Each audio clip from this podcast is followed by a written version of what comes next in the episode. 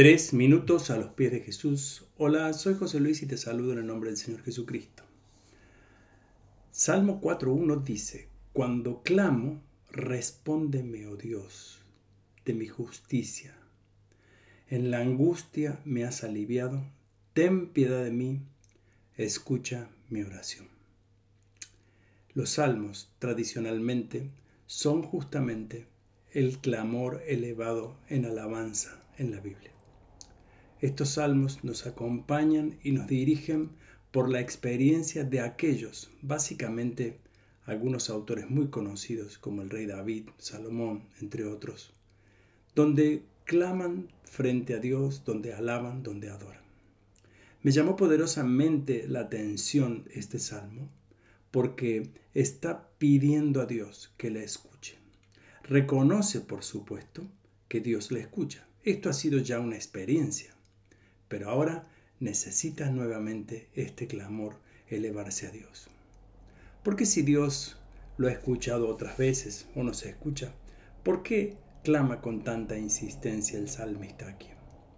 Bueno, creo que la oración y el clamor es un acto que no es para Dios, sino es algo que a nosotros nos ayuda a comunicarnos con Dios. Sí, quiero decirle, cuando nosotros clamamos a Dios, Dios nos está haciendo rogar para darnos algo. Dios está deseando y anhelando que nosotros le llamemos. Dios responderá a, su, a tu llamado en el momento correcto. Claro, podemos decir que a veces Dios no responde las oraciones como queremos. Sí, es cierto. No es que Dios no quiera responderlas. Dios tiene para todo un plan, un camino. Y muchas veces, aunque nosotros deseemos algo, tenemos que entender que los propósitos son de Dios porque Él es soberano.